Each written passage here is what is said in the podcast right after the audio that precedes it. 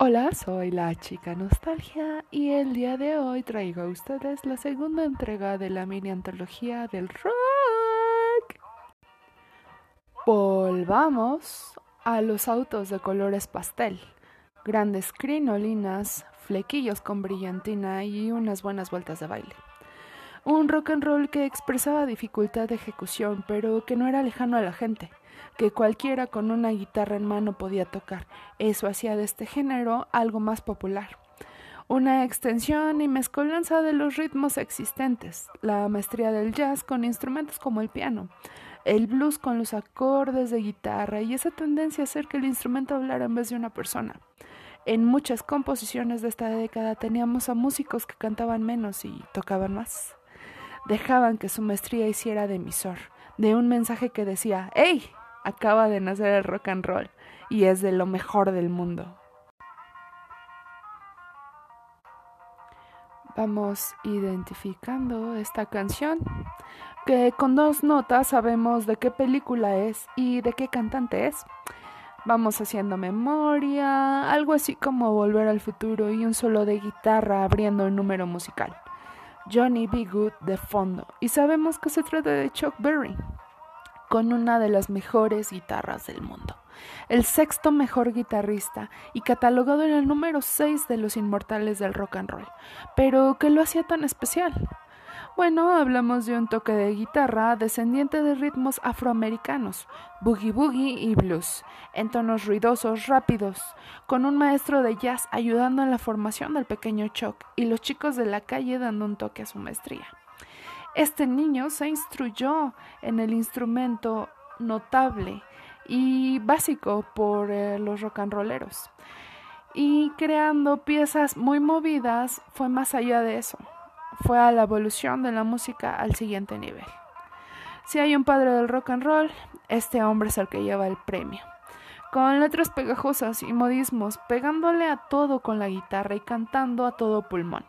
Fue quien enseñó a los mejores guitarristas del mundo cómo se toca el buen rock and roll, el rock puro y el inicio de un legado intangible que aún no podemos dimensionar, pero que está ahí. Chuck Berry fue poesía, maestría y fidelidad. El credo del rock and roll, sin este hombre nadie sabría ese concepto. Sin su genialidad, seguiríamos en la oscuridad. La inspiración pre-Chuck. Rosetta Tharpe fue una mujer afroamericana tocando una guitarra en los años 50. ¿What? Rosetta inició su carrera cantando gospel en una iglesia y hasta ahí todo bien. Pero vaya que empiezas a ver cómo cantaba y cómo tocaba y ahí entiendes por qué debe entrar en la lista del rock and roll. Ya en el volumen anterior había mencionado esta buenaza, pero debo mencionarla de nuevo porque con el paso del tiempo su música también evolucionó a algo denominado rock. Se volvió sin lugar a dudas otro exponente de él y gran influencia para músicos de la calaña de Chuck Berry y todos los que menciono en esta lista. Tenía un excelente manejo de la guitarra. La hacía llorar en cuestión de minutos. Solo bastaba con tenerla entre sus manos para hacer esa magia. Esta señora pasó sin gloria por mucho tiempo, pero no se quedará fuera de este top, porque sin lugar a dudas merece su mención. Y que la escuchemos. Amén, Sister Rosetta Tharpe. Tu rock and roll suena en nuestros corazones. Gente con actitud, con energía y capaz de destruir un escenario con una fuerza en el ritmo que tenía el joven Little Richard. ¿Qué hace que se te antoje un chicle de sabor tutti frutti? De las pocas canciones que pueden cantar cuando no saben ni pedo inglés. Recuerdo también la canción de Lucille, que ponía un tío, algo más blusero, pero aún así sabías que era el que cantaba la canción de los chicles. Este joven se basó como el resto en los ritmos de blues en un inicio, escuchando a Ella Fitzgerald y tocando música de gospel en su piano, instrumento que sería inseparable para él generó un sonido base, algo así como la salsa base de la pizza. Si bien esa tonada seguía la mayoría de las canciones, este músico se las arregló muy bien para que cada canción sonara diferente, expresara algo diferente y supiera algo diferente, algo así como Tutti Frutti. Otro con la receta de base, pero con el toque para hacer bailar a la mayoría de los jóvenes, más o menos dentro de las reglas de la sociedad conservadora blanca de ese entonces. Bill Holly se dio a respetar dentro del círculo de músicos de rock and roll porque no se metía en problemas y solo tocaba, sin pretensiones, sin buscar otro fin que el de expandir el buen ritmo y mover un par de crinolinas en el proceso. Un pionero que empezó a tocar rock and roll antes de que otros músicos lo hicieran. Tuvo una carrera fructífera y puso en alto el nombre del rock, incluso con la reina de Inglaterra, tocando su guitarra en cualquier lugar y mostrando los nuevos acordes al mundo. Nueva Orleans, Luisiana. Nos trajo el gran Fats Domino, otro pionero y literalmente un peso pesado del rock and roll. Desde su barraca, un músico gordito de buena fe que tocaba en tono suave, pero ya no sonando a blues o boogie boogie, era rock and roll, dentro de un estilo diferente que alcanzó a tocar países como Jamaica, en donde sus letras suenan en forma de ska.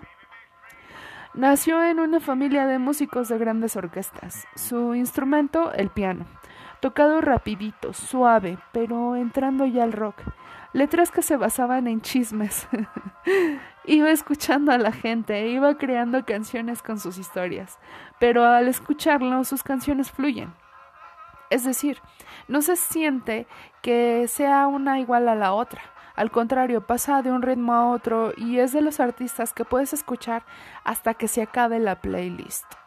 Fats tenía canciones bonitas, con ritmo, acá más versátiles que la primera oleada, como compases diferentes, moviditos pero suaves, sutiles, de esos que van entrando de a poco y te hacen mover el piecito, la cabeza, la cadera y el corazón. Fats sabía cómo llegar una de las carreras más fructíferas de la historia de la música, mucho debido a su buen karma. Jamás dejó su ciudad natal porque no habría buena comida como en un hogar. Vivió y murió ahí. Andaba en su Cadillac rosa paseándose entre barrios de obreros. Jamás dejó de tocar y eso lo mostraba en presentaciones anuales en Nueva Orleans, donde se ratificaba que el buen Grasitas tocaba también como siempre. Pero, mm, ¿qué hay de la actitud? Los rock and rollers de esos tiempos llevaban chamarras de cuero, pantalones de mezclilla, una playera doblada por las mangas y lentes negros. Heredados por un cantante y puestos en el camino por mera coincidencia. Roy Orbison con una voz bendecida. Desde pequeño tuvo gusto por la música y ya entrado en edad el mismo Johnny Cash le recomendó firmar para grabar su primer disco. Roy dejó la universidad entonces para dedicarse de lleno a la música, en este caso al rock and roll. El joven Roy se lanzó al ruedo y detrás de sus lentes oscuros graduados inició su carrera. Tenía características vocales que podían localizarse entre las de un barítono y las de un tenor además de que su capacidad interpretativa añadía el dramatismo necesario para imprimir angustia o tristeza a sus canciones.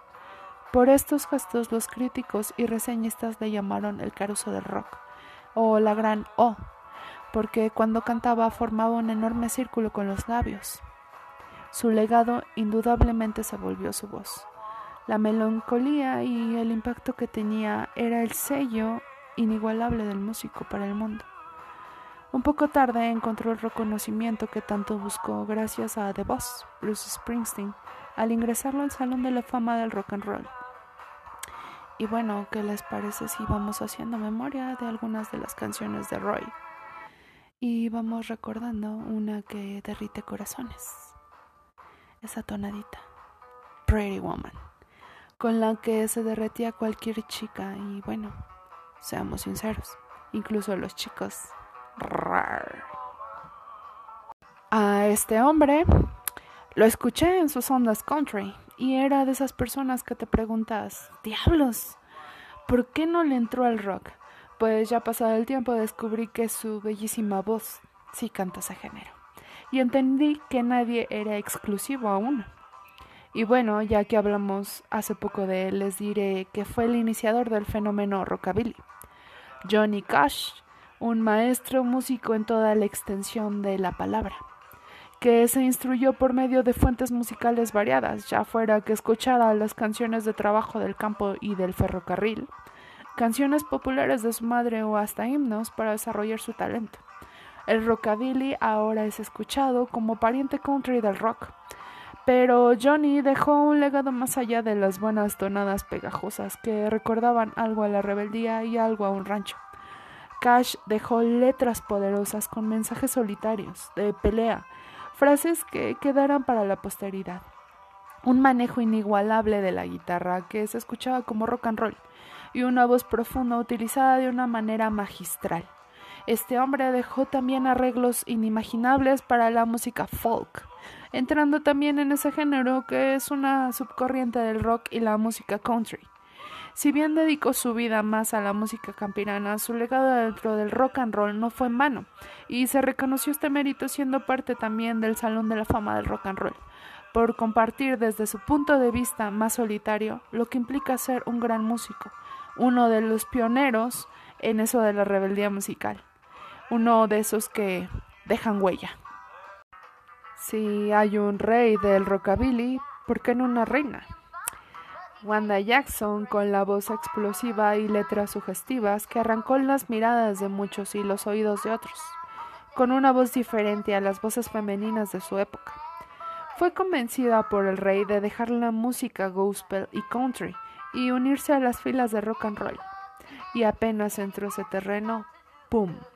La joven Jackson inició carrera haciendo giras interminables con los mejores de rock and roll, tocando después cualquier género que le diera la gana por la versatilidad de voz que tenía, la cual podía dar para interpretar un buen country, una movida pieza de rock o un folk sin problema alguno. Esto trajo a ella varios reconocimientos dentro de los salones de la fama del rock, como influencia temprana, es decir, antes de que el rock fuera rock como género, o del rockabilly coronado como su reina.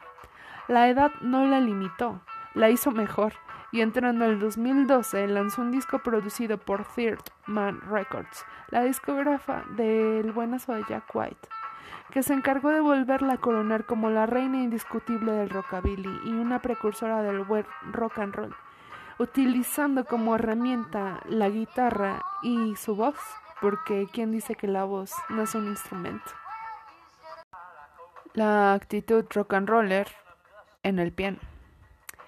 Jerry Lee Lewis era un chico blanco tocando música fusión de gente negra, que iba a ver a escondidas de sus padres. Este chico contaba con talento por montones, pero también esa actitud hiperactiva que caracterizaba a muchos músicos de rock and roll. Nada lo detenía y retaba a la autoridad, algo que le trajo problemas después.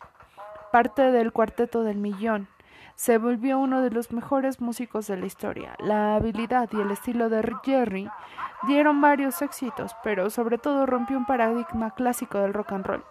Los mejores no están solo en la guitarra, den vuelta y vean a los demás instrumentos. Por último, el rey, Elvis Presley, rey de las masas de las jovencitas con calcetita de encaje y coletas del baile con la pelvis que aprendió de Forrest Gump y que lo dio a conocer junto con su voz. Esa voz que alcanzaba varios tonos, caracterizando el tono habitual de lo que hoy conocemos como rockabilly. Un estilo vocal crudo y emotivo, mala pronunciación y el énfasis en la sensación rítmica del blues con las cuerdas y el rasgueo de la guitarra del country dieron pie al sonido característico de este chico del rock and roll. Muchos especuló que era racista, pero alguien que se arriesgó a imitar la interpretación vocal de muchos cantantes de raza negra de blues mm, deja algo de duda. Eso está a su criterio. Por más que se intente quitar la huella de este músico, es imposible no reconocer los aportes que hizo a la época naciente del rock and roll, así como la actitud de rock and roll del clásico, desenfadado y sin límites. Recordando el volumen anterior, ahora las cosas van tomando forma porque sabemos que los que iniciaron este movimiento, género, modo de pensar, tomaron fuentes de música ya existente y crearon algo nuevo, algo mejor, ruidoso y rebelde que se ha mantenido en nuestros oídos, generación tras generación, y continuará así hasta el final de los tiempos. Cabe mencionar que todos los pertenecientes a este top son también pertenecientes al Salón de la Fama del Rock and Roll, en distintos momentos, pero todos ahí. Y sé que pensarán que me hacen falta muchos, pero perdonen esta humilde servidora. Trata de poner a los que tenían más power. Pero si uno queda atrás, bueno, agréguenlo vía Facebook o Instagram donde serán escuchados. Agradezco también a las fuentes, que en este caso fueron la página oficial de Johnny Cash, gatopardo.com y Wikipedia. y bueno, ¿qué esperan? Póngale play.